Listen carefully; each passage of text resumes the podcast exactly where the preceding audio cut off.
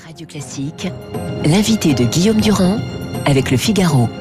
Avant de rentrer dans le détail des mesures que vous suggérez, Olivier Grégoire, je lis cette page dans les échos de ce matin, égalité des chances, les pistes de l'exécutif pour relancer l'ascenseur social et l'édito de Cécile Cordunet, qui sera notre invité après vous tout à l'heure, qui considère que le président euh, regrette qu'on ne perçoive pas assez justement la politique sociale qui est menée euh, par le gouvernement de Jean Castex. C'est vrai que pour les gens, politique sociale Emmanuel Macron, c'est pas évident.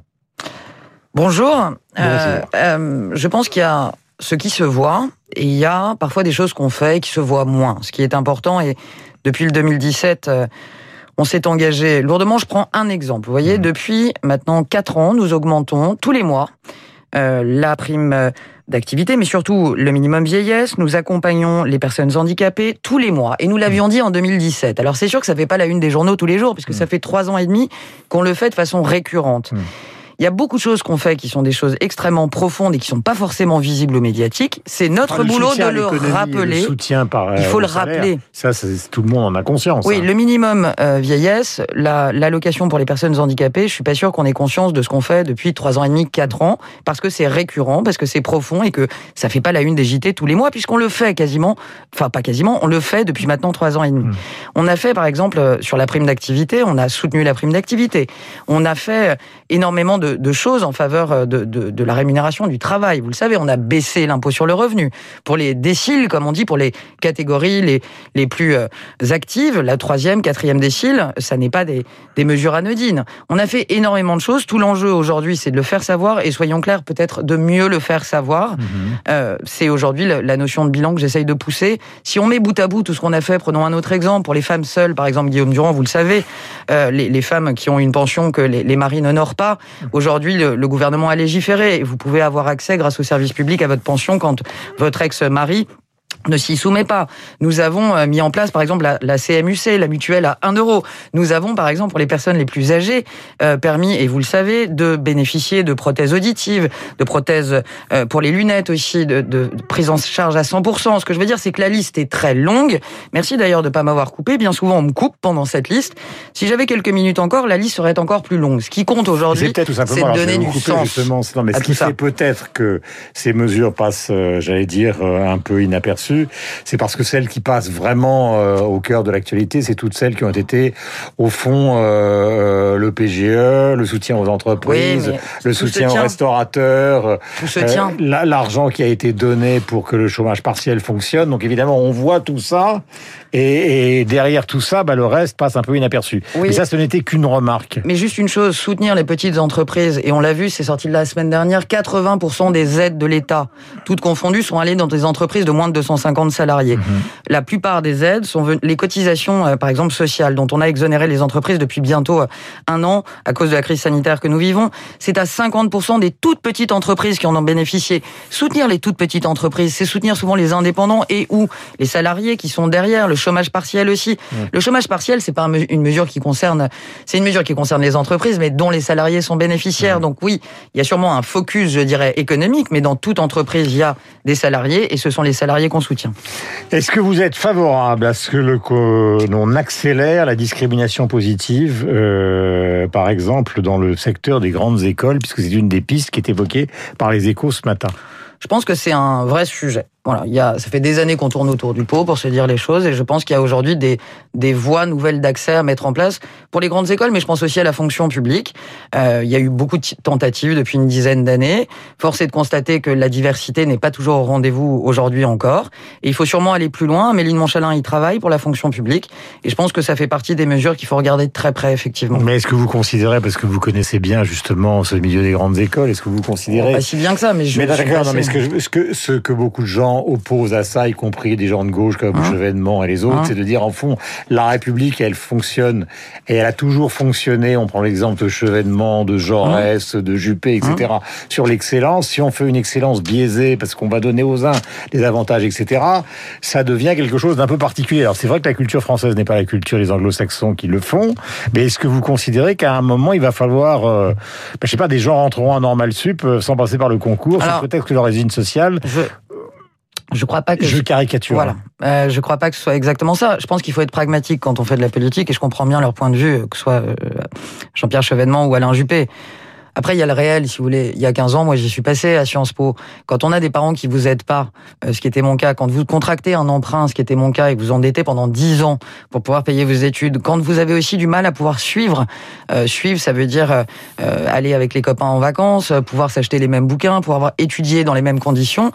Je sais que c'est peut-être parfois politiquement incorrect, mais être euh, politique. C'est devenu politiquement correct. Pragmatique. Et moi, je suis pragmatique. Aujourd'hui, ça fonctionne pas encore assez bien. Et je ne crois pas que mettre en place des voies d'accès spécifiques, regardez, ça a été fait pour partie à, Sciences Po notamment, ça a permis quand même de faire émerger une génération de, de jeunes qui n'auraient pas forcément eu accès. Et pour autant, ils sont garants de l'excellence. On en a partout aujourd'hui sur des plateaux. On en a au Parlement. J'ai des exemples en tête.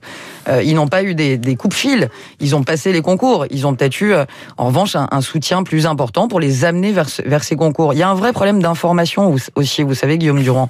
Quand on appelle, il y a 15 ans, j'avais pensé à un, truc qui s'appelait euh, la courte échelle aux gazelles. C'était faire la courte échelle aux jeunes femmes issues des quartiers, mhm. dont la majeure partie avec qui je, discutais ne savait, pour une part, que Sciences, ne savait même pas que Sciences Po existait, et ensuite, par exemple, ne savait même pas comment on avait accès à ces écoles. Comment voulez-vous que on, on laisse toute une génération comme ça sans information, sans soutien. Moi, je pense que ça fait 15 ans qu'on patauge un peu autour du sujet. il faut y aller. Mais vous savez que ça va être une grande bataille politique et Une de plus. Parce que mais Nicolas Sarkozy était pour. Hein, il avait hein demandé à Richard Descoings. Hein euh, il l'avait fait d'ailleurs. De, de, le faire. Donc ça a été fait à Sciences Po. Maintenant, c'est contesté parce que beaucoup de gens disent que Sciences Po, euh, bah, c'est plus exactement ce que c'était avant. Je parle du point de vue du niveau. Je parle pas du point de vue de l'uniformité sociale. Donc ça va être une bataille politique quand même. Ouais, mais c'est un peu. Alors c'est pas du tout ce que vous dites dans vos propos, mais qu'est-ce qu'on est en train de dire Bien sûr, mais que Sciences Po a changé. Et Sciences Po aurait-il, par exemple, changé euh, parce que Richard Descoings avait mis en place euh, des conventions ZEP Je ne crois pas que Sciences Po ait changé pour ça. Sciences Po a changé parce que c'est une école qui a dû s'adapter et qui s'adapte aussi au, à la réalité des écoles internationales. Donc il y a une année de césure à l'étranger, il y a un cursus qui est un peu plus souple, plus ouvert. Et je pense que ça correspond aussi à ce qui se passe dans d'autres écoles. Il y aura des propositions concrètes dans je ce domaine. Je pense, oui, et je crois savoir notamment sur la fonction publique qu'Amélie de Montchalin y travaille ardemment.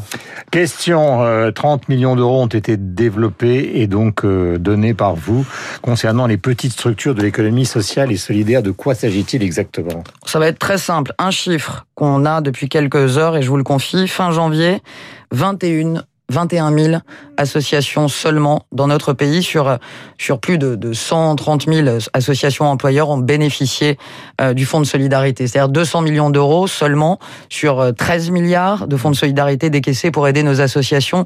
Ça n'est pas un constat auquel je me résous. Donc c'est très simple sur un site web urgence-ess.fr.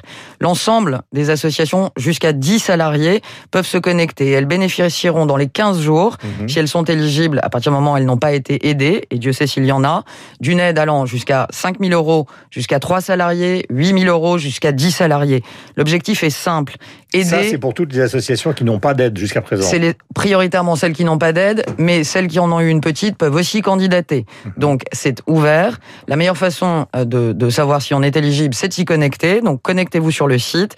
On a perdu à peu près 10 000 associations durant euh, cette crise en un an.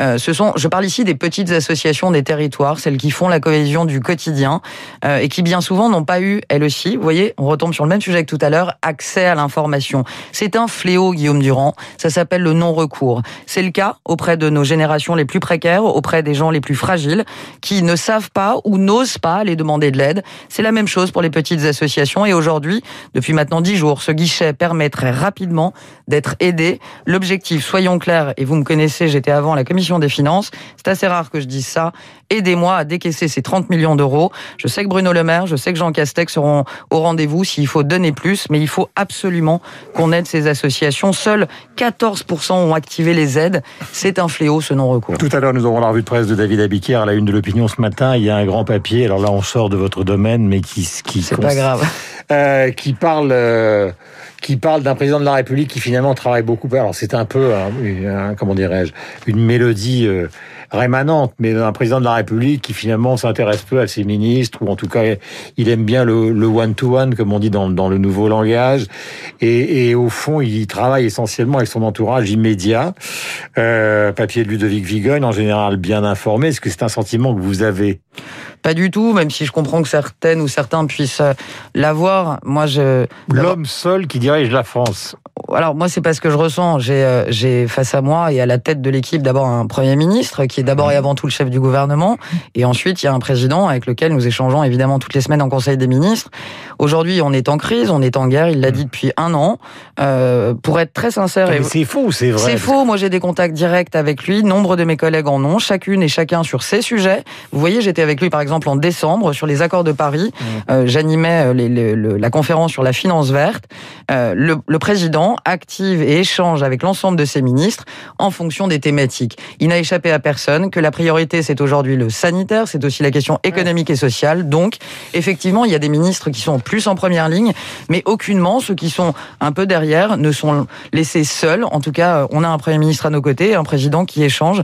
J'en témoigne très personnellement ce matin. Je voudrais qu'on écoute Rosine Bachelot. Euh, nous allons demander ça à notre ami réalisateur. Elle vient de s'exprimer il y a quelques instants. Il y a ce matin une grande réunion avec euh, les responsables des musées. Vous restez avec nous, Olivier Grégoire, euh, pour savoir si c'est possible de les rouvrir. Alors, par exemple, c'est le cas en Belgique, c'est le cas en Italie. Euh, voici ce que Madame Bachelot a déclaré chez nos confrères de BFM TV. Je comprends les gens qui me demandent des dates. Ô combien Surtout Je veux dire que dès qu'il y a une possibilité, nous le faisons. Mais il faut aussi tenir compte qu'il faut avoir donc une certaine visibilité. Parce qu'un musée, ça ne s'ouvre pas comme on allume la lumière dans une pièce. Donc on peut pas avoir, si on a une visibilité à 3-4 jours, c'est pratiquement impossible. Il faut quand même avoir une visibilité, disons, sur une quinzaine de jours. Pour moi, les conditions, ce sont que le nombre de contaminations et euh, la pression sur le système hospitalier soient dans une logique de décrue. Voilà, donc logique de décrue, ce qui n'est pas le cas pour l'instant. Donc vous avez euh, deux visions des choses contradictoires, des gens qui considèrent que pour justement faire dans le social, le solidaire et le culturel, il faut ouvrir au moins un certain nombre d'espaces comme les musées, puisque ça existe dans des pays qui sont aussi touchés que nous en Europe, comme l'Italie ou la Belgique, et d'autres qui considèrent que c'est le sanitaire qui doit l'emporter. Surtout, quel est le sentiment que vous avez, bien que ce ne soit pas votre domaine euh, d'activité? Mon sentiment déjà, je vais vous dire, c'est que si on a une qui est euh, jour et nuit sur ce sujet et pour qui c'est un crève-cœur, on va pas se mentir, c'est Roselyne Bachelot. Euh, moi, je la vois toutes les semaines. Toutes les semaines, elle remet le sujet sur la table. Toutes les semaines, elle se bat. Et toutes les semaines, on regarde de façon très précise les conditions sanitaires. Je ne bougerai pas d'un iota sur ce qu'a dit Roselyne Bachelot. Je vous cache pas que j'estimerais qu'on est une ministre de la Culture pas à la hauteur. Je dirais ce que j'en pense. Elle est plus qu'à la hauteur et c'est en plus un crève-cœur pour elle. Regardez, c'était dans un grand hebdo euh, avec des photos terrifiantes. Regardez la situation à Lisbonne. Regardez la situation au Portugal. Je me souviens et je ne la citerai pas. ont- mais attendez, au Portugal, ils ont laissé ouvert tout Les pendant bars, Noël. les Donc restos. les gens y ont été. Mais oui, mais aussi les lieux culturels. Et je ne reviendrai pas sur cette actrice bien connue, parce que ça n'est pas mon genre, mais qui, le 15 décembre, sur les antennes, critiquait ardemment le gouvernement et disait, et prenait Lisbonne et le Portugal en modèle. Aujourd'hui, euh, le couvre-feu à Lisbonne, il est à 13 heures, euh, et euh, l'ensemble des, réas sont, saturés avec 300-400 morts jour. Je sais que c'est atroce, les mots euh, sont clairs. Il faut qu'on tienne. Et ce que je peux vous garantir en tant que membre du gouvernement, c'est que Roselyne Bachelot euh, ne laisse pas une journée, une minute sans questionner cette possibilité. Dès que ça sera possible, et comme elle le dit, dès qu'on aura un peu de visibilité, 15 jours, 3 semaines, alors on prendra les mesures. Mais je veux le dire simplement, s'il y en a bien une qui, à mon avis, n'endort pas, c'est vraiment notre ministre de la Culture et elle a tout mon soutien. Nous sommes avec Olivia Grégoire, donc euh, membre du gouvernement, secrétaire d'État, donc qui était notre invité ce matin. Il est 8h28. Nous avons rendez-vous avec David.